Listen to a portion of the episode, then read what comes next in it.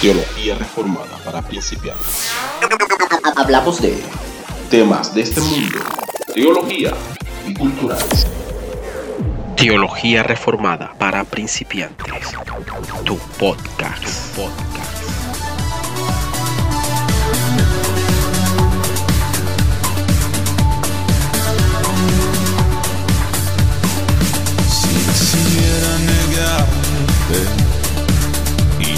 Confiar nunca más en él, no tengo a dónde ir, no tengo a dónde ir.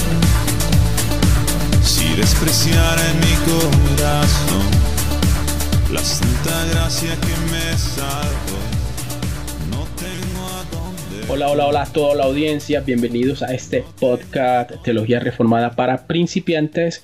Mi nombre es Jairo Cohen, el director de este podcast junto a mi hermano Ernel Borges. Ernel, ¿cómo te encuentras? Hola, hola mi hermano, ¿qué más? Bien, gracias a Dios, gozosos de estar en un capítulo más de Teología Reformada para Principiantes. Oh, perfecto, hermano Ernel. Bueno, primero que todo, pues ansioso de poder, de volver a grabar otro capítulo de nuestro podcast. Eh, en esta vez vamos a, vamos a continuar un tema que habíamos dejado un poco corto y es acerca de hablemos de la reforma.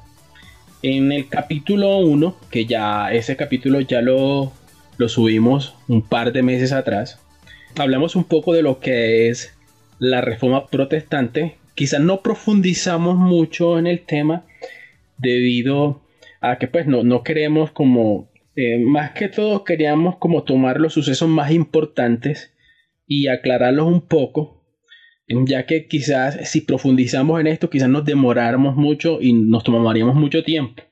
Entonces tomamos even- eventos importantes como lo que fueron las 95 tesis, lo que fue el concilio de Ron, eh, los- la- las indulgencias, todo- todos estos acontecimientos que llevaron a Lutero pues, tomar ciertas decisiones, hacer varios escritos. Bueno, si quieren conocer más, pues escuchen nuestro podcast anterior, hablemos de reforma.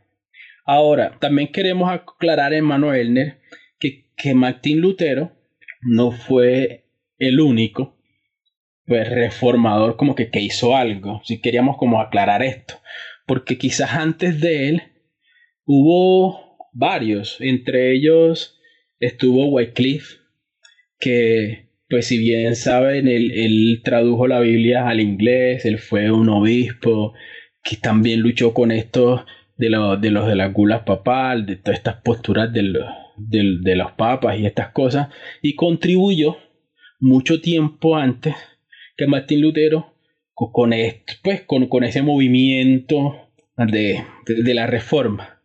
Y también, digamos que un contemporáneo con Martín Lutero era Zwinglio, que Zwinglio le lleva por ahí, digamos, dos meses, porque ellos nacieron el mismo año de cuando nació Lutero, dos meses después na- nació Zwinglio. Y mientras que uno estaba en Alemania, que era Martín Lutero, él digamos que emerge del oscurantismo medieval y Zwinglio en Suiza más que todo se chocó con el humanismo renacentista de la época. Ellos digamos en un mismo año pero en dos contextos diferentes también pues lucharon con esto. Zwinglio digamos que empezó a leer la Biblia que tradujo Erasmo de Rotterdam y bueno, entonces ambos contribuyeron. Ya dejando esto atrás, hermano Elner, ahora vamos a en sí, en sí vamos a, tener el tema de hoy, pues a introducir el tema de hoy, y es de cómo llega este movimiento reformado a Latinoamérica. Cómo, cómo estos acontecimientos fueron penetrando nuestro continente hasta impactar de tal forma que hubo muchos cambios, muchas iglesias fueron influenciadas. Bueno, entonces, para eso tenemos a nuestro hermano Elner. Hermano Elner estaba haciendo una introducción, pero no es más también que te puedas presentar nuevamente para los que no te conocen. Sí, una introducción necesaria pues, para empalmarlo el tema que tenemos el día de hoy. Bueno, un gusto estar de nuevo en este podcast. Les recuerdo mi nombre es Elner Borges y pues estaré hablando un poco de cómo esta reforma fue entrando al continente americano, eh, en el Caribe, cómo se dieron estos acontecimientos y, cómo hubo este acercamiento poco a poco, cómo se sembró esta semilla que, que al sol de hoy está dando frutos, está impactando de nuevo. Estudiando el tema, hermano Jairo, pues sorprendido porque eh, se trabajó bastante a pesar de que fue muy difícil eh, conseguir datos de, de, esa época. Me di cuenta de que se, hubo un trabajo muy, muy fuerte, pero cómo ese trabajo se fue diluyendo. Nosotros podíamos pensar de que, de que todo iba a terminar mal, y que el trabajo no iba a quedar en nada. Pero al sol de hoy estamos viendo que el trabajo que se hizo en esa época está dando frutos hoy en día.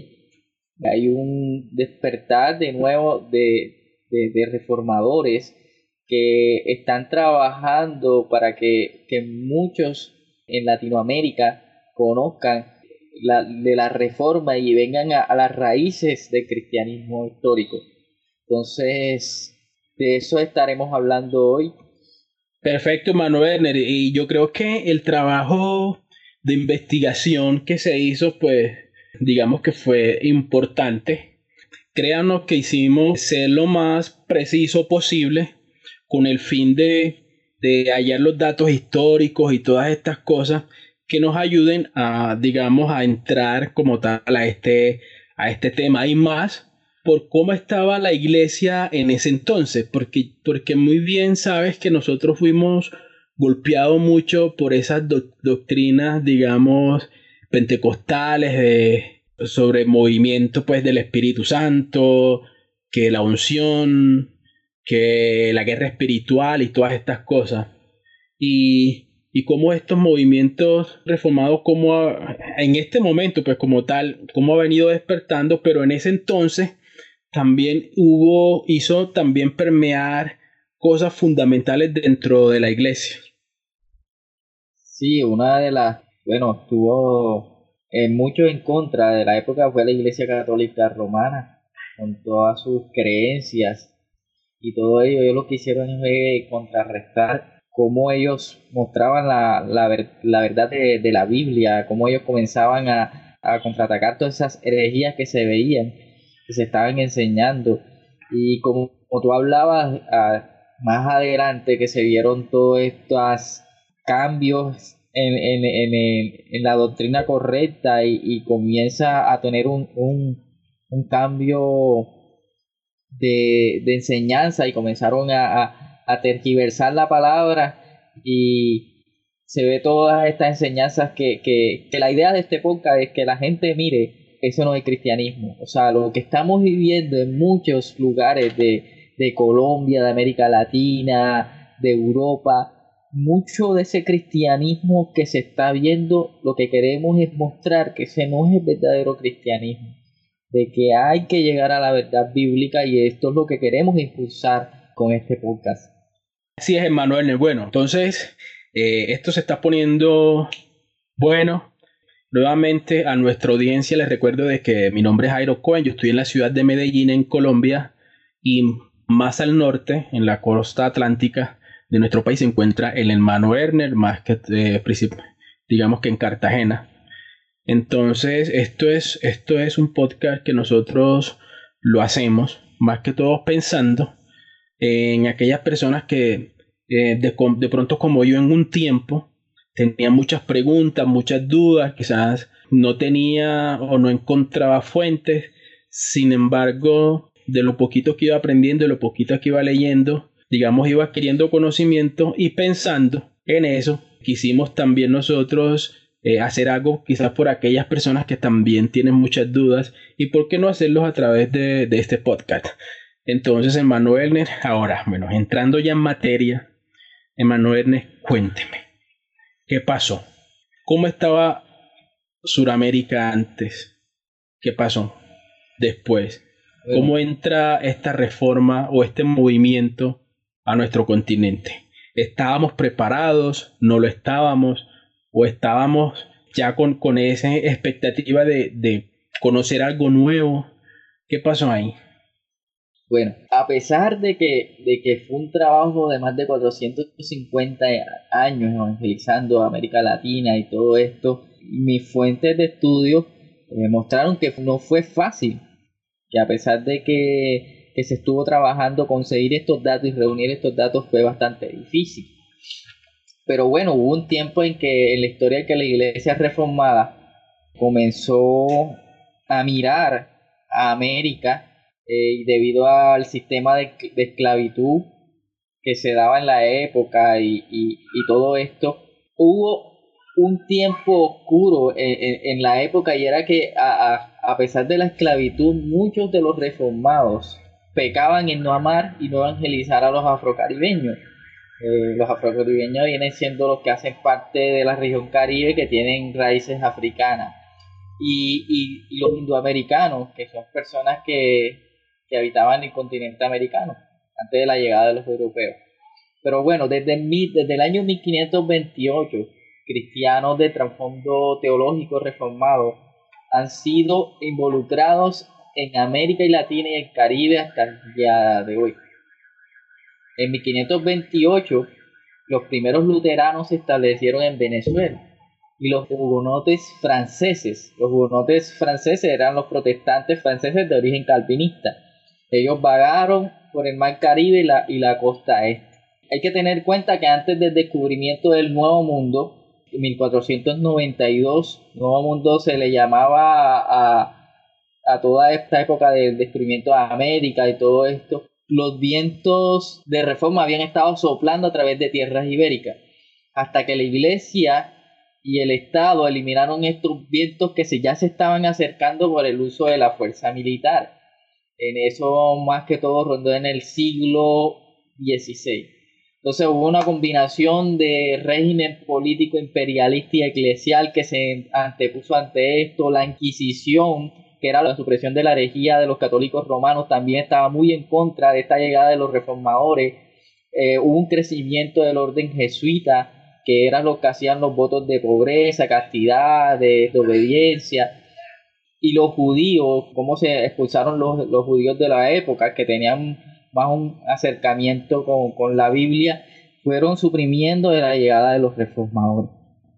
Ernest, te pregunto, entonces, o sea, todos estos, digamos, todos estos eventos, todas estas creencias, todo, todos estos puntos de pensar lo que era, pues, como tal, eh, la guerra, la posición católica, entonces, lo que tú me acabas de contar es que todo esto contribuyó a que este movimiento reformado se levantara o, cómo, cómo podemos redondear esa parte.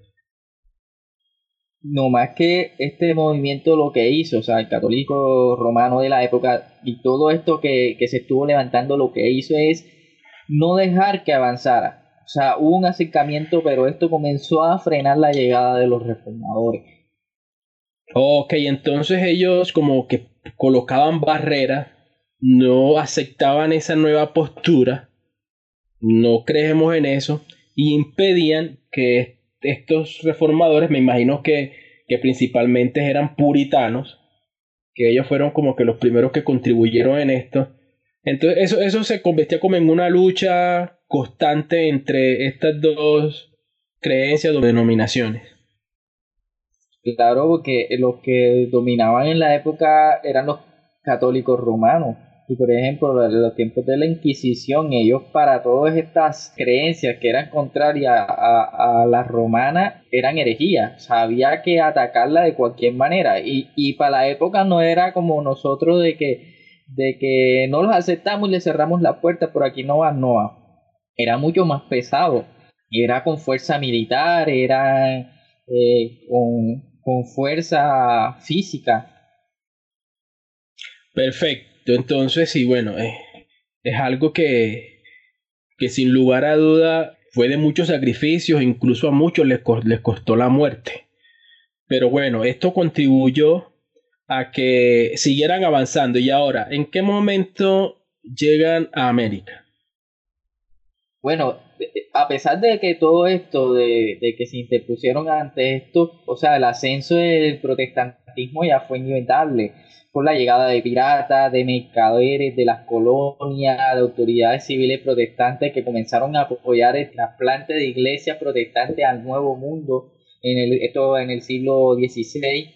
Entonces, las misiones se originaron dentro del contexto católico hugonote. Ya les dije que hugonote eran los franceses de origen calvinista.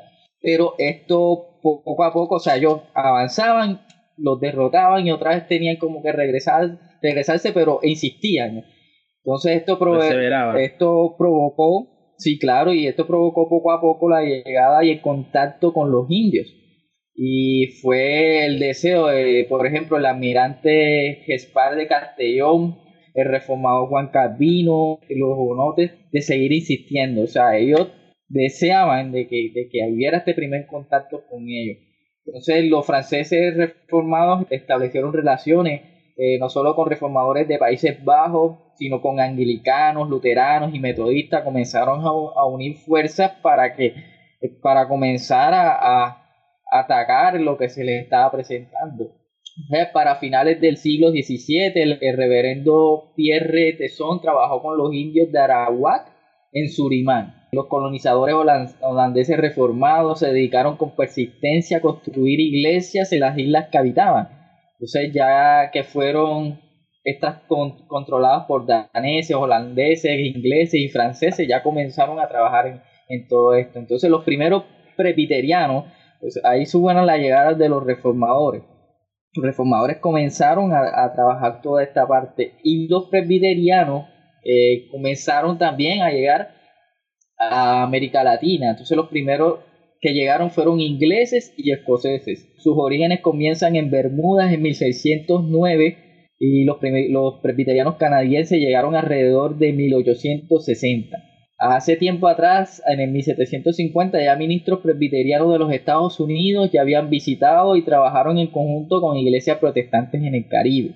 Estas misiones estaban asociadas con la actividad mercantil. O sea, ellos aprovecharon este vaivén para hacer este acercamiento en 1609 en adelante, por sociedades misioneras en 1880 y por expansión de misioneros nacionales en 1845. Se estaba ya poco a ah, poco. hay algo importante, Emanuel, era aquí, es que la importancia que jugaron estos, estas colonias europeas que estaban en, en, en América lo que eran las, como dices, las Bermudas o Surinam o las Guyanas, que eran colonias europeas de Holanda, de Francia, pero eso que estaba pasando allá, ese movimiento, por ser estos colonias de esos países, eh, también influenciaron ese movimiento para que llegara hasta, hasta esta parte de la Tierra. Sí, interesante, o sea, lo importante, ellos tenían una misión en sí, ellos no desmayaron. Ellos no desmayaron, a pesar de que son datos a niveles eh, generales, porque lo que quiero mostrar también el día de hoy fue la, el contacto de ellos en cada uno de estas regiones y estos lugares de América Latina. Y me gustaría hacer un poco más de énfasis en cómo se acercó a Colombia. Y ese acercamiento, ¿cómo se da? A, raíz de estos misioneros, imagino que eran misioneros presbiterianos, debido a que es, ese primer movimiento de misioneros que llegó a esta parte de, América, más que todos eran presbiterianos, presbiterianos que venían de Inglaterra, de, de, de, Escocia, y llegaron hasta acá. Pero, pero ¿cómo se produjo eso? O sea, estos presbiterianos, ¿quiénes eran? por, por, qué, por qué decidieron llegar a esta parte, qué pasó ahí. Bueno, el proceso fue que el, Comité Presbiteriano de Misiones Extranjeras decidió enviar al reverendo Henry Barrington Pratt. De eso fue en 1856. Y las, las razones que establecieron, voy a, a leer un poco de la cita que encontré, fueron las siguientes. Dice, la última declaración de parte del gobierno a favor de la tolerancia religiosa, el deseo creciente en la porción joven de las clases más inteligentes de recibir una educación inglesa, la influencia declinante del sacerdocio católico romano, la sabia salubridad de las porciones internas del país, el trato que va en aumento entre personas y nosotros y las grandes facilidades de acceso ahora ofrecidas para alcanzar el corazón del país, especialmente el ofrecimiento y los servicios de, de uno al que el comité consideró conveniente para este trabajo. Estas fueron las razones que ellos vieron para comenzar a trabajar en Colombia. Dijo, bueno, el, el terreno está listo, la gente quiere, eh, eh, está deseosa por saber qué es esto que, que nos desean enseñar al ver que, que ya el, el, movimiento católico romano está teniendo inconvenientes. Perfecto, Emmanuel entonces, digamos, para contextualizar esto, este personaje llegó a Sudamérica debido a cómo la Iglesia Católica estaba manipulando en ese momento la sociedad. Entonces ellos quizás eh, se preocuparon por esto y pues dijeron, no, hagamos algo. Claro, obviamente, por pura y gracia de Dios, providencia de Dios, siempre tiene eh, las personas indicadas, él, hace todo. Entonces, esta persona, recibiendo el consejo de Dios, se movieron hasta esta esfera y, y después de ahí, ¿qué, qué pasó? El reverendo Pratt lo que tomó bueno, un enfoque un poco más polémico, él comenzó a, a escribir en contra de la Iglesia Católica Romana en, en periódico público, en artículos. Entonces, esto lo que hizo fue que, que, que la gente de la época comenzaron a, a, a abrir sus oídos y a ser receptivos a estas nuevas ideas protestantes. Por ejemplo, Pratt fundó una revista en Bucaramanga y Además de eso, también tradujo la versión moderna de la Biblia junto con autores latinos. Él inició un estudio en español llamado Estudios Críticos y Explicativos de las Santas Escrituras. Entonces comenzó a hacer su trabajo. Durante el 1856 se recibieron dos nuevas familias misioneras, el reverendo Samuel Charpe y su esposa, el reverendo William McLaren y su esposa, y ellos comenzaron a seguir en este entrenamiento y este trabajo lingüístico también de la época que, ellos comenzaron a, hacer. Ellos siguieron con el enfoque que se estaba dando. La primera iglesia presbiteriana en Colombia se formó en 1861. No fue ya poco después de 1865 que los colombianos ya comenzaron a integrarse, ya pasaron más que nueve años de trabajo, fueron con los extranjeros, ustedes saben que no es fácil, no es fácil enseguida que vengan nuevas ideas y, pues la gente primero asimila si realmente esto iba a ser bueno. Entonces, pero el reverendo fue un instrumento muy importante para promover el trabajo misionero en, en Barranquilla y Medellín. Ese fue el reverendo Paul Tiki. Entonces, vemos un, un gran trabajo. Se abrió el colegio americano, una escuela para niñas, maestros colombianos comenzaron a intervenir en este proceso, se abrió después también una escuela para niños y al fin y al cabo se unificó en una escuela eh, general. Perfecto, Manuel. Entonces, ahora, entonces las primeras ciudades, tú nos decías que las primeras ciudades que, que fueron influenciadas por este movimiento reformado, más que todo por los presbiterianos, fue Bucaramanga, Medellín y Barranquilla. ¿Cierto? Sí, exacto. Bueno, y también, también hubo un impacto en Bogotá, eh, debido a que uno de estos misioneros comenzó a mudarse a esa ciudad y también hubo trabajo en Bogotá. Perfecto. Y ahora, hermano Ernest, cabe aclarar en este punto, y es que al venir estos, estos reformadores presbiterianos, eh, hacer este, este movimiento, le abrieron las puertas para que otro movimiento también penetrara nuestra sociedad y era el movimiento bautista, que también es, influenciado de estos puritanos que, eh, que, fueron moviéndose por todo el mundo por este movimiento presbiteriano, que ellos fueron, digamos, la primera confesión de fe, la de Westminster, de esas se derivaron otras, en la que está la, la de los bautistas, y, y, y, este movimiento autista también eh, ingresa a Colombia por medio de misioneros y también empiezan a impactar nuestra sociedad. Y ya Colombia en ese momento conoce algo nuevo. Porque Colombia desde, desde, sus, desde sus inicios fue católica. Eh, incluso la Iglesia Católica estuvo presente en muchas de las decisiones que marcaron nuestra historia. Pero al llegar a este movimiento, muchas cosas fueron cambiando. Y cuando llegan estos movimientos reformados, ¿cómo impacta este movimiento a nuestra sociedad? ¿Qué, qué pasa con esa nueva, digamos, ese nuevo eh, em, forma de, de predicar, esa nueva enseñanza? ¿Cómo impacta eso a nuestra sociedad?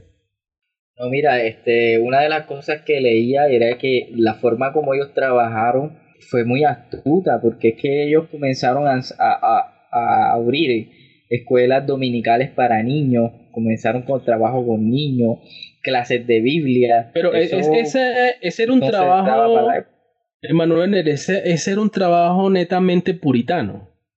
Es eh, la, la, manera en que los puritanos en, en Inglaterra eh, la manera como ellos fueron eh, enseñando era a través de los niños, porque ellos decían que los niños era una base fundamental para lo que iba a ser su sociedad en un futuro.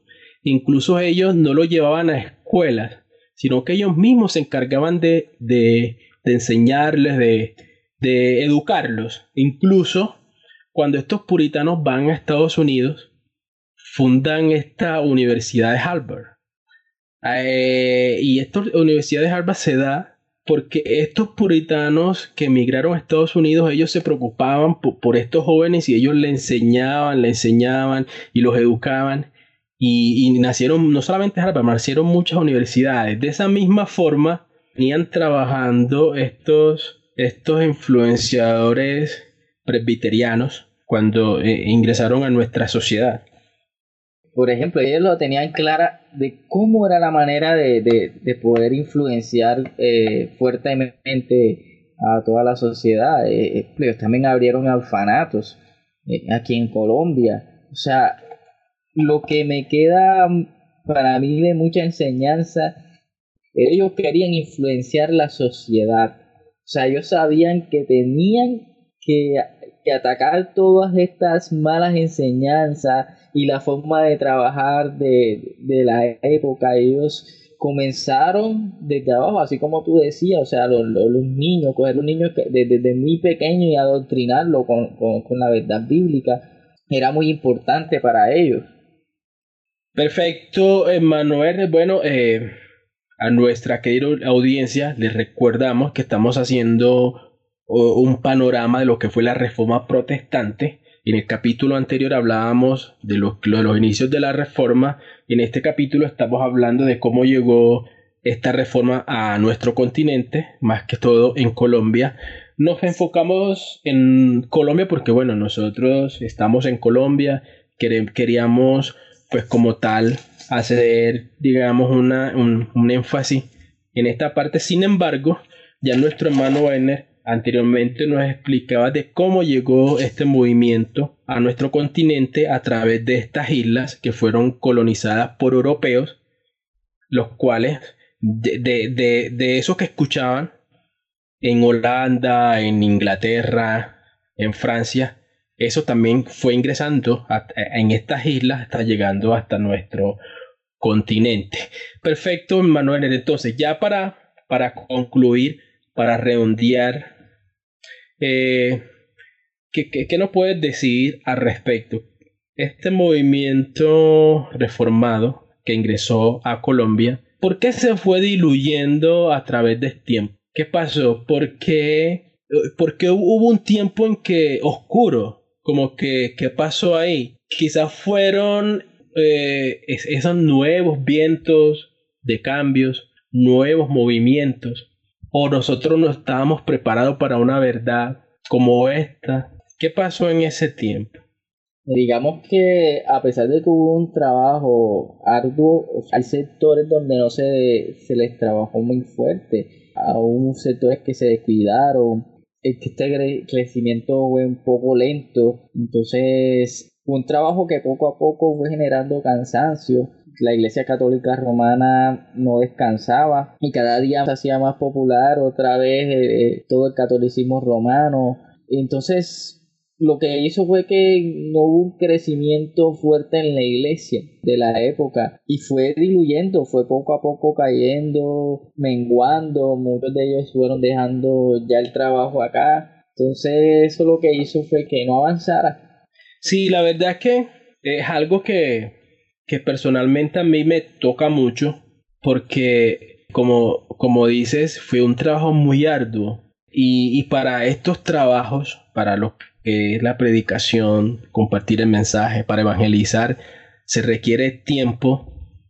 Y el tiempo que siempre tenía la Iglesia Católica. La Iglesia Católica es una organización, como valga la está bien organizada. Y quizás el cristianismo como tal, al tener muchas denominaciones, eh, se le dificulta un poco este, digamos, esta organización, porque ya el cristianismo es independiente cada sector tiene su, denominación, tiene sus reglas, tiene sus puntos, sus pautas.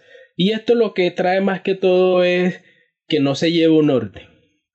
Al tener esta Iglesia Católica, esta organización, pues digamos, influenció más las esferas de nuestra sociedad en, en ese punto. Ahora, también nosotros como sociedad también fallamos un poco. ¿Por qué? Porque llegan esos movimientos al irse las reformas llegan esos movimientos de pare de sufrir, eh, estos movimientos que se, que, se, que se centran más en la persona humana, en la necesidad humana, y al ser un, Colombia un país con muchas necesidades, vienen estos vientos raros de doctrina y empiezan a influenciarnos, a influenciarnos y, y ya es pare de sufrir, tú eres un vencedor, tú eres esto, tú eres lo otro, y ya las cosas van cambiando un poco.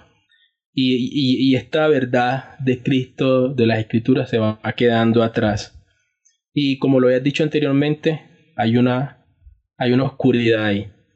Pero lo importante, Manuel Neri, es que en estos momentos estamos viviendo un despertar, un despertar de la iglesia cristiana, un despertar por la escritura, un despertar por conocer la verdad de Cristo, un despertar por, por aprender más, un despertar por, por profundizar.